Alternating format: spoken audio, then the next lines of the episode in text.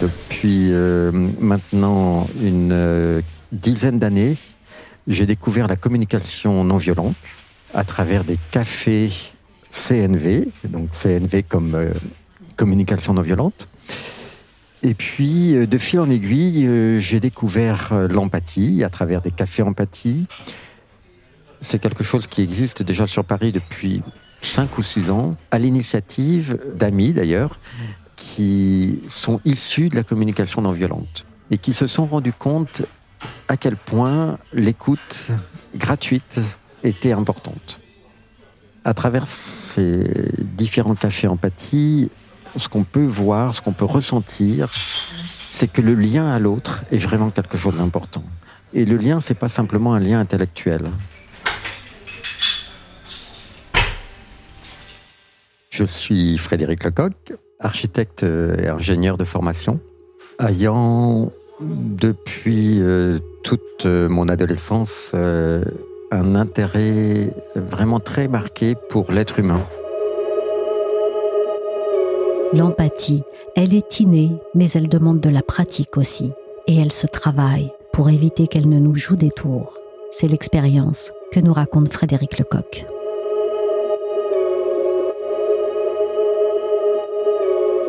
Comment ça fonctionne? On démarre effectivement par une euh, météo intérieure qui permet de déposer tous ses soucis et de se connecter à soi-même, à son ressenti.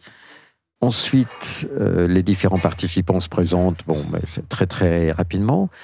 Surtout, les différents participants d'un café empathie vont manifester leur envie ou leur besoin ou leur désir d'être écoutés ou être éventuellement écoutants.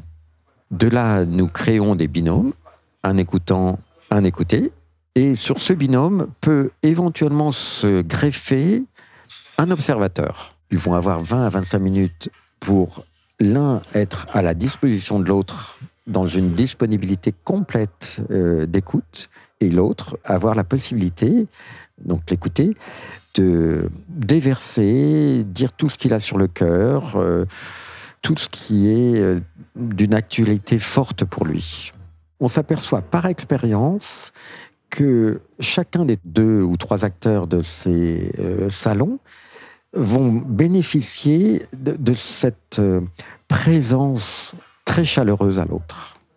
L'effet miroir que nous générons finalement dans la présence à l'autre va permettre à l'interlocuteur et, à chacun des interlocuteurs de cet échange de faire apparaître la meilleure part de soi-même. Hein.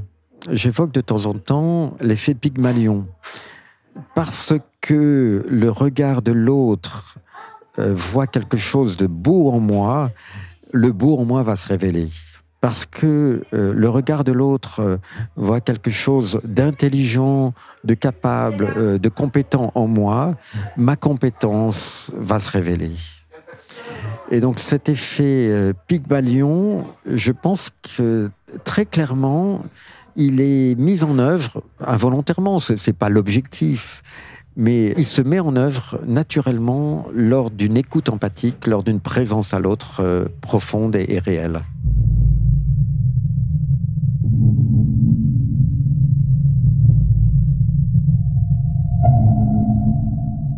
Par expérience, nous pouvons comprendre, alors que bon, on n'a peut-être pas fait une analyse fine des, raisons, mais euh, ce qu'on peut comprendre ou ressentir, c'est que ce contact à l'autre, ce lien à l'autre très profond, finalement existe très très peu. Moi, le premier, je ne pratique pas l'empathie tous les jours. Je ne suis pas dans cette disponibilité tous les jours.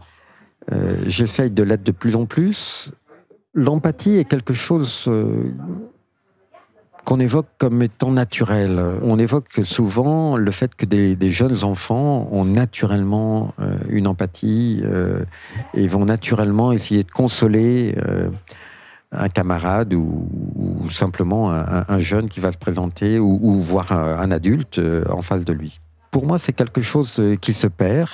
C'est une connexion à soi et à l'autre qui se perd de par la civilisation, de, par euh, la, manière dont on est éduqué, euh, on n'a pas de cours d'empathie euh, à l'école et les parents n'ont pas de cours d'empathie, sauf à travers quelquefois des techniques très très ponctuelles de type bébé nageur, de type autonomie, qui sont des techniques permettant dès le jeune âge, d'avoir une connexion très très fine avec ses enfants. Mais euh, mis à part ça, pour moi, nous avons très peu d'occasions de pratiquer l'empathie. Et c'est bon, c'est peut-être une image un peu bizarre euh, de, de, parler d'un muscle qui n'aurait pas été entraîné. Mais c'est en tout cas cette image qui me vient.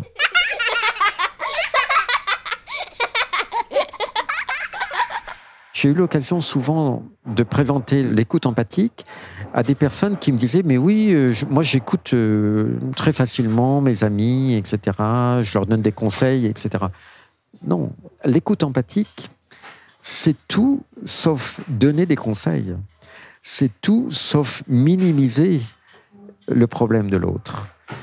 Par contre, c'est reconnaître son problème, reconnaître sa douleur, reconnaître sa, sa joie, c'est la joie, reconnaître euh, l'émotion qu'il traverse, mais jamais minimiser, lui dire ah oui, mais tu sais c'est pas si grave. Non, là c'est exactement l'inverse de l'écoute. Si euh, je réponds quelque chose de type euh, ah oui ben maman elle a, eu le même type de problème ou Gertrude a eu le même type de problème, ça minimise encore une fois l'interlocuteur ne se sent pas écouté. J'ai souvent tendance euh, à prendre une image euh, que j'aime bien et qu'on peut retrouver soit dans l'empathie, soit dans la médiation, soit même dans l'accompagnement. C'est l'image de la pelote de laine si je vois un fil et que je tire violemment sur ce fil, mm. il y a beaucoup de chances pour que des nœuds se forment et que euh, je, ne puisse pas fièrement euh, dérouler cette pelote de laine. Par contre, si avec bienveillance, je prends cette pelote de laine et je tire doucement sur ce fil, que je le déplace un petit peu, que je vois de quelle manière euh, il s'est enfilé à tel ou tel endroit dans la pelote, je vais avoir la possibilité, en bienveillance, en douceur, de dérouler cette pelote. Et c'est une image que j'aime bien parce que ça montre une démarche à la fois douce et efficace. Une douceur dans euh, la pratique et une puissance dans les résultats atteints.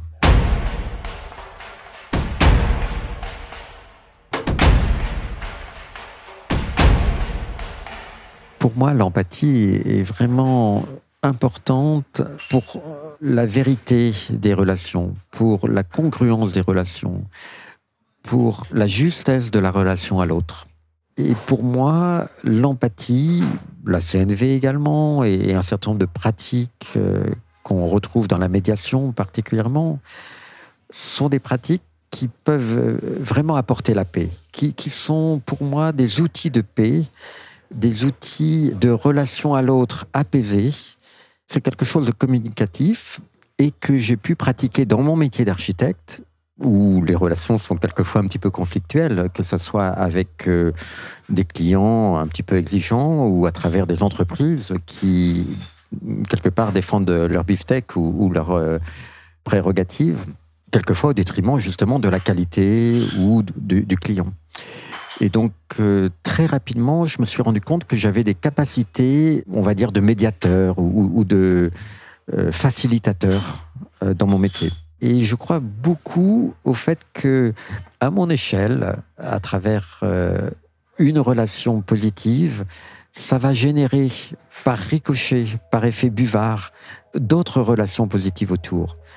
Je pense que nous avons tous, une fois ou l'autre, euh, expérimenté une journée qui démarre très très mal et on en fait baver à tout le monde toute la journée. Et à l'inverse, un sourire, un regard euh, partagé euh, d'un passant sur le trottoir va éclairer toute notre journée et va générer autour de nous cette envie de partager le bonheur, de partager cet euh, apaisement, cet alignement Et moi, je crois beaucoup à cet effet buvard, à cet effet euh, de contagion, finalement, euh, de la paix.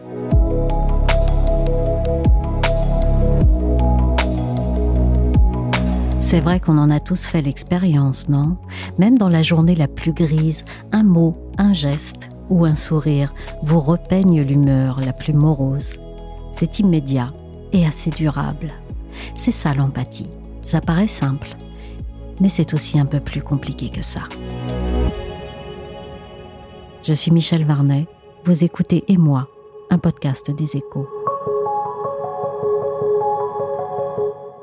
Je l'avoue, les ressorts de l'empathie ont été pour moi une découverte. Je l'ai faite grâce à l'article de Stefano Lupieri dans les échos week-end. J'ai voulu savoir ce qui l'avait amené à s'intéresser à ce sujet et ce que cela lui avait révélé de plus inattendu? Essayer de comprendre ces ressorts euh, m'a paru d'autant plus intéressant que j'ai découvert à la lecture du livre euh, Empathie et manipulation du psychiatre euh, Serge Tisseron qu'elle avait aussi une face sombre et qu'elle pouvait être instrumentalisée. Bref, qu'il s'agissait donc d'une vertu à géométrie variable. Et du coup, quel a été pour vous l'enseignement ou la découverte auquel vous ne vous attendiez pas dans ce sujet? Comme toujours, lorsqu'on aborde le territoire de la psyché humaine, c'est la grande complexité des mécanismes à l'œuvre qu'on ne maîtrise encore souvent que très imparfaitement. Euh, s'agissant d'empathie, tous les chercheurs s'accordent pour dire qu'elle serait en fait constituée d'au moins trois couches. La première, que l'on nomme empathie affective, apparaît dès l'âge de 8 mois, aussitôt que l'enfant est en mesure de faire de la différence entre lui et les autres et à identifier ainsi euh, les émotions d'autrui à partir de 4 ans, se développe une autre forme d'empathie dite cognitive, qui permet cette fois de se projeter dans l'univers mental de l'autre et de comprendre intellectuellement qu'il a une expérience du monde différente de la sienne.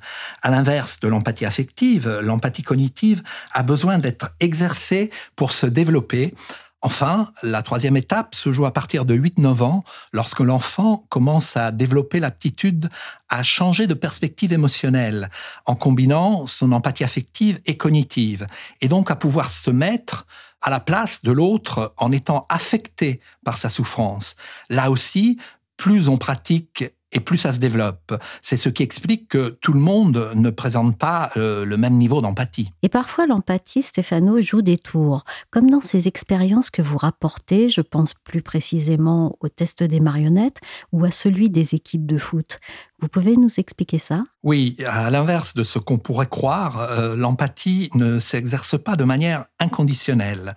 Elle se porte en priorité vers nos proches ou ceux qui nous ressemblent, comme le montre en effet le test réalisé sur de très jeunes enfants à qui on a demandé de choisir entre une marionnette, a priori gentille, qui en aidait une autre à ouvrir une boîte, et une marionnette apparaissant comme méchante, euh, qui tentait de l'en empêcher.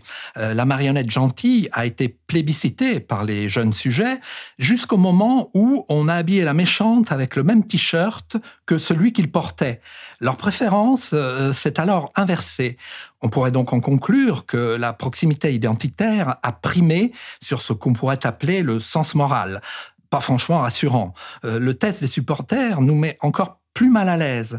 Dans ce cas de figure, des, des tifosi de deux équipes de foot rivales se sont vus infliger des petites décharges électriques, d'abord sous le regard de leurs compères, puis sous celui de leurs adversaires, les deux groupes étant connectés à un dispositif d'imagerie cérébrale. Dans le premier cas, ce sont les régions du cerveau en rapport avec la douleur qui se sont allumées, témoignant donc d'un sentiment d'empathie. Mais dans le deuxième cas, et c'est là que ça fait un peu froid dans le dos, c'était plutôt celle en rapport avec la jouissance, ce qui, faut bien l'avouer, va de pair avec une forme de sadisme. Alors, mieux comprendre ce fonctionnement de l'empathie, est-ce que ça apporte un éclairage particulier en ce moment avec la guerre en Ukraine sur les réactions qu'elle produit On ne peut que constater le caractère très sélectif de l'empathie des Européens à l'égard des Ukrainiens.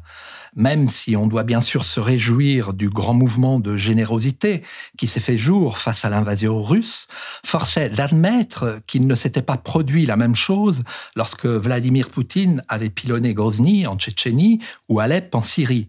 Là encore, la proximité culturelle et géographique a joué. Euh, le président Volodymyr Zelensky n'a d'ailleurs pas cessé de cultiver ce sentiment de proximité en évoquant Verdun ou Pearl Harbor euh, devant l'Assemblée nationale française ou le Congrès américain les pays africains ou asiatiques à qui on fait grief de ne pas avoir condamné l'invasion russe et qui vivent aussi, pour certains, des drames humains, ne manquent pas de nous reprocher à leur tour de faire un peu de poids de mesure. Donc, l'empathie ne peut en rien nous permettre de dire qui est le méchant et qui est le gentil, pour schématiser. C'est évidemment plus compliqué. Ainsi, les scientifiques ont mis en évidence notre capacité à mettre en quelque sorte sur off notre empathie. Ça se fait en inhibant momentanément une certaine zone du cerveau qui s'appelle le cortex orbitofrontal. On devient dès lors aveugle et sourd à la souffrance d'autrui. Une disposition que l'on retrouverait certainement, si on pouvait étudier leur cerveau, bien sûr, chez les dictateurs ou les bourreaux. Et ça marche d'autant mieux que l'individu ou le groupe auquel on nie notre empathie est désigné comme l'ennemi. Pour revenir à l'invasion russe, on a vu que Poutine n'a cessé de qualifier le gouvernement ukrainien de nazi, comme pour justifier les horreurs commises. Pour autant, euh, même si personne ne sait comment le président russe se comporte dans son intimité, on pourrait tout à fait imaginer que, euh, malgré les milliers de morts dont il est responsable, il fasse preuve de beaucoup d'empathie avec ses proches. Oui, vu comme ça, l'empathie questionne. D'ailleurs, elle n'est plus un sujet d'étude réservé aux scientifiques ou aux sociologues, mais intéresse aussi des organisations comme l'entreprise. Alors Stéphano, on se demande pourquoi et surtout de quelle façon l'entreprise s'y intéresse. En fait, depuis plusieurs années, les entreprises sont en train de vivre des changements structurels importants. Le management pyramidal s'efface de plus en plus au profit de modes d'organisation plus horizontaux, plus systémiques, comme on dit. Les nouvelles formes de collaboration qui émergent valorisent du coup ce qu'on appelle les soft skills, autrement dit les qualités humaines, Or, grâce à la capacité qu'elle nous donne à nous mettre à la place d'autrui, l'empathie apparaît comme une vertu cardinale pour évoluer dans ces nouvelles structures. Par ailleurs, du côté des dirigeants, elle s'affirme comme un pivot du leadership. L'un de ceux que j'ai interviewé dans mon article, le général Philippe Jacob, qui dirige le commissariat des armées, m'a expliqué qu'il se référait volontiers dans son style de management à la maxime de Paul Valéry qui dit ⁇ Un chef est un homme qui a besoin des autres ⁇ ce qui implique de faire confiance, mais aussi de mettre en confiance. Autre exemple, chez LinkedIn, l'ancien PDG a mis en place un mode de management qu'il a qualifié de compassionnel, que les dirigeants s'efforcent d'appliquer au quotidien. Il s'agit pour eux non seulement de se mettre à la place de l'autre pour l'aider à comprendre son problème, mais aussi de lui venir en aide pour euh, trouver des solutions. Alors évidemment, il existe encore beaucoup de chefs autoritaires et beaucoup d'entreprises très hiérarchiques, mais euh, je ne suis pas sûr, loin s'en faut, que ce soit un modèle d'avenir. L'empathie est donc plus qu'un bon sentiment, c'est un vrai moteur, un moteur managérial, on l'a vu, un cercle vertueux aussi, comme le défend Frédéric Lecoq dans ses cafés empathie. Chacun a son objectif, mais en tout cas, ça se travaille. Ressentir, vouloir le bien d'autrui, c'est pourtant vieux comme le monde. Et scientifiquement, l'empathie serait nichée dans les plis de notre cerveau d'Homo sapiens même si nous ne sommes pas les seuls à posséder cette faculté. Mais alors, si c'est à ce point inné, où se cache et comment se déclenche l'empathie dans notre cerveau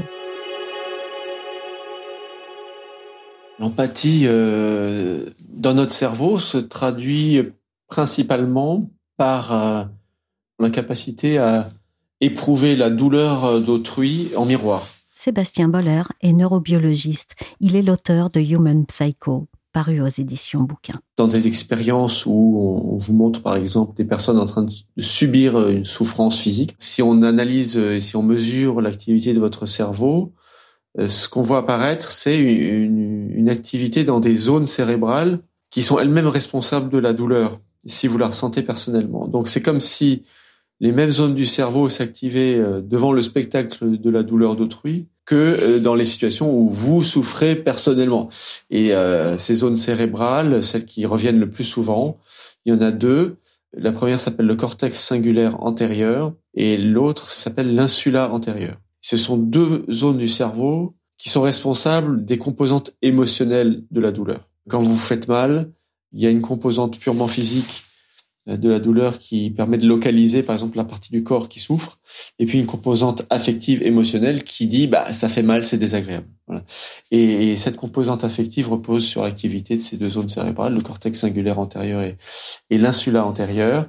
Et lorsqu'on éprouve de l'empathie devant une personne qui souffre on active soi-même ces deux zones de la douleur euh, dans sa composante affective. C'est bien qu'on reproduit en interne, en soi, la, douleur d'autrui. L'empathie est-elle une exception humaine ou bien particulièrement développée chez nous? De nombreuses espèces de vertébrés déploient les signes de l'empathie, ce qui suggère qu'en fait, c'est une capacité des, des systèmes nerveux qui est assez éloignée hein, dans le temps, dans l'histoire de l'évolution des êtres vivants, qui est sans doute apparue il y a des millions d'années et qui s'est transmise euh, ensuite jusqu'à la branche des primates, puis des hominidés jusqu'à nous. Où ça a pris des dimensions ensuite plus complexes. Quelle est sa part de construction dans l'histoire humaine?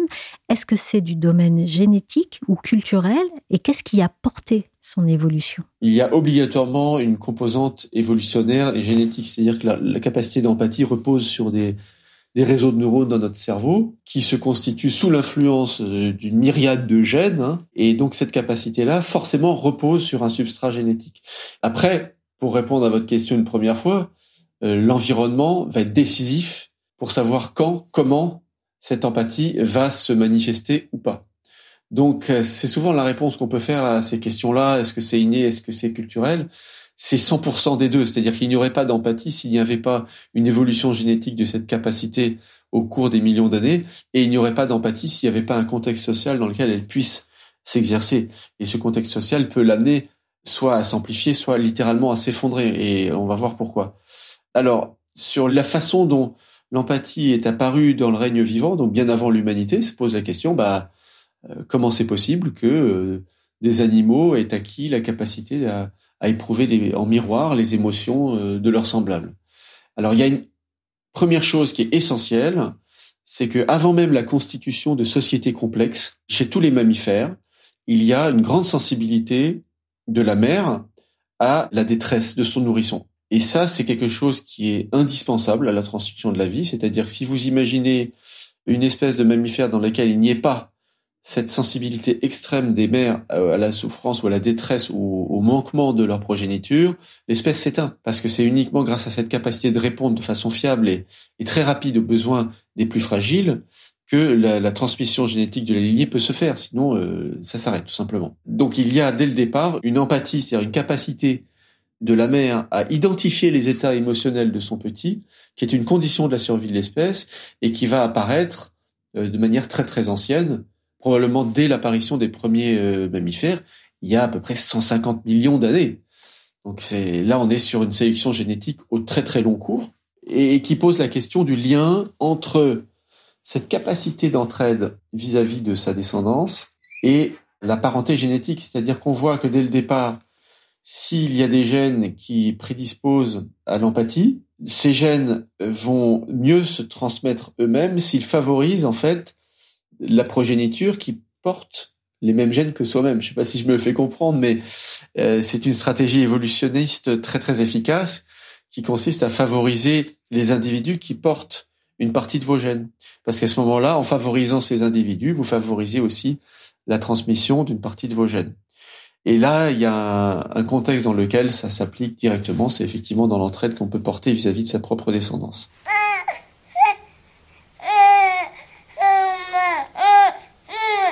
Néanmoins, on constate dans beaucoup d'espèces mammifères, et tout particulièrement chez l'être humain, une capacité à éprouver de l'empathie vis-à-vis d'individus qui ne nous sont pas apparentés. On le voit très très bien, on peut éprouver de l'empathie vis-à-vis de quelqu'un qui souffre à l'autre bout du monde. Il y a des personnes qui sont capables de donner une partie de leur euh, bien matériel, voire de donner leurs organes pour des, des personnes qui ne reverront jamais, qui n'ont aucun lien de parenté. Donc se pose la question comment cette capacité d'entraide et de, ressentir la douleur d'autrui qui au départ s'enracine dans la proximité génétique, dans la descendance, va pouvoir s'élargir à des gens qui ne sont pas du tout apparentés. Alors il y a une première chose qui est très importante à signaler, c'est que déjà on constate qu'il y a un facteur environnemental qui euh, favorise l'expression de l'empathie, c'est la ressemblance. Tout ce qui donne à l'individu le sentiment d'une ressemblance avec l'autre va favoriser le passage à l'acte de l'empathie. Et ça, ça se comprend de nouveau à travers l'histoire évolutive de l'empathie, c'est-à-dire que si on repart des premiers vertébrés, des premiers mammifères, où l'empathie s'enracine dans le lien mère-enfant, il y a également un intérêt purement génétique à venir en aide non pas seulement à ses descendants directs, mais à des parents plus éloignés. Premier degré, deuxième degré, tout simplement parce que c'est efficace en termes de transmission des gènes. Parce que que ce soit chez un cousin au premier degré ou au deuxième degré, certes, il n'y a pas autant de gènes partagés qu'avec sa propre descendance, mais il y en a quand même. Donc leur venir en aide statistiquement, ça va forcément profiter à une partie de nos propres gènes. Et ainsi, on voit très bien que l'empathie s'exprime de façon dégressive à mesure qu'on aide bah, son petit, euh, son euh, neveu, son petit-neveu, et ainsi de suite. Alors, c'est très euh, terre à terre, et puis ça montre très bien la tendance humaine, le népotisme, à favoriser son noyau familial avant de venir en aide à des cercles concentriques plus éloignés de la société, mais c'est une tendance on va dire, par défaut de l'empathie. Et ensuite, ce qu'on va voir, c'est que dans la société, y compris vis-à-vis d'individus non apparentés, dès qu'il y a une ressemblance qui apparaît d'une façon ou d'une autre, par exemple à travers le fait d'appartenir à une même communauté professionnelle, il y a des expériences qui le montrent, ou à travers une même communauté nationale, une même communauté de langage, à ce moment-là, ces indices de ressemblance trompent notre cerveau en faisant croire à une parenté génétique, en fait. Et je trouve que ce système montre bien comment ce qui est au départ une, une capacité euh, purement biologique ancrée sur des, des, réseaux de gènes peut se trouver euh, totalement modulé par euh, la façon dont les sociétés vont cultiver les ressemblances ou les dissemblances, avec parfois les conséquences aussi catastrophiques que ça peut avoir quand on joue sur les différences entre communautés, évidemment. Oui, la vie a ses problèmes. Mais les Donc tout n'est pas si rose dans le monde de l'empathie. Vous parlez même dans votre livre Human Psycho d'une arme de destruction massive. Comment est-ce possible? Ce qui se dégage aujourd'hui des, connaissances en neurosciences sur l'empathie, c'est que c'est une, euh, une aptitude qu'on va appeler différentielle ou préférentielle. C'est-à-dire que l'empathie va se porter prioritairement sur des personnes avec qui on se sent un lien, une façon d'une autre, de ressemblance, de communauté, de, d'esprit, de, sensibilité, et peut au contraire euh, s'abaisser vis-à-vis de personnes dont on se sent plus différent. Et bien évidemment, plus on va accentuer les différences en insistant sur le fait que certains individus ne sont pas de la même origine ethnique, ou n'ont pas la même religion, ou ne s'habillent pas de la même façon, on peut aboutir à des phénomènes de masse où l'empathie disparaît complètement. Et c'est ce qui va être observé notamment dans les génocides. On peut prendre l'exemple euh, évidemment du génocide juif pendant la Deuxième Guerre mondiale, où il y a tout un travail de mise en scène de la différence entre les Allemands ariens et les Juifs qui appartiennent à une autre communauté et ont eu une autre histoire, ont eu une autre religion, euh, qu'on décrit comme étant euh, biologiquement même différents, et il y a des comportements proches des animaux, puisqu'on va les comparer à des rats, à des cafards. À ce moment-là, on crée par le discours une différence de représentation entre les communautés qui casse en fait le ressort fondamental de l'empathie, qui est le sentiment de la ressemblance et de la proximité. Dès que la similarité entre les êtres humains est mise à mal, l'empathie commence à décroître, et quand elle est brisée par des descriptifs qui font appel au registre de l'animalité, à ce moment-là, elle peut s'effondrer littéralement. down to the river Jordan, where John baptized three. When I walked the devil in hell, Johnny me. I say,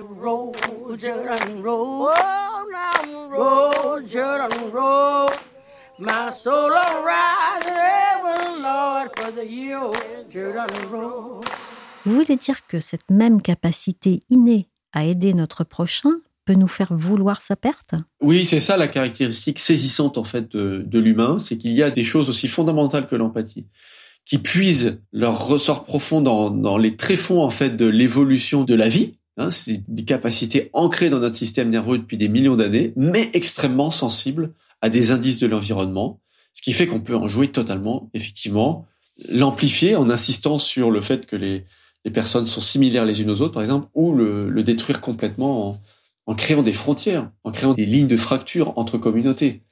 Et on peut l'exalter également en insistant sur euh, la communauté de vie, sur la ressemblance entre les individus.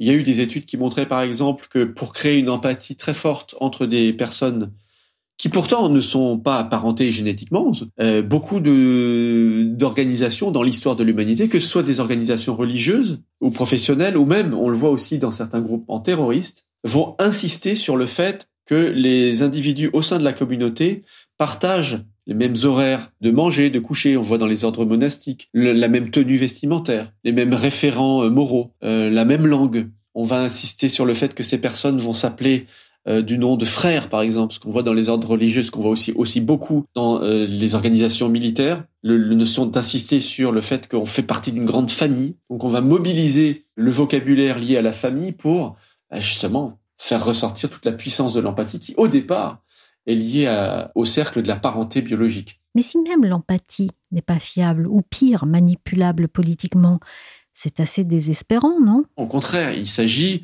de savoir comment ces mécanismes sont à l'œuvre en nous, d'où ils viennent, comment ils fonctionnent, pour ensuite choisir. Je suis pas sûr qu'on ait attendu les connaissances sur l'empathie pour la manipuler. En revanche, je crois qu'aujourd'hui, ces connaissances euh, peuvent agir dans l'autre sens, c'est-à-dire en étant diffusées auprès du plus grand nombre, permettre au contraire de se prémunir de ces tentatives de détournement. C'est ça qui est important. C'est qu'aujourd'hui, par la vulgarisation, par le fait d'avoir un débat public sur ces questions, euh, d'articuler euh, les sciences sociales, les neurosciences, l'histoire, je pense que ça peut permettre à chacun de se saisir de, de ces questions-là, de s'observer en action et de devenir euh, moins moins vulnérables en fait aux tentatives de manipulation qui nous entourent. Et je crois que c'est là quelque chose de très positif qui nous vient des, sciences sociales et, des sciences cognitives. Merci Sébastien Boller, neurobiologiste et essayiste.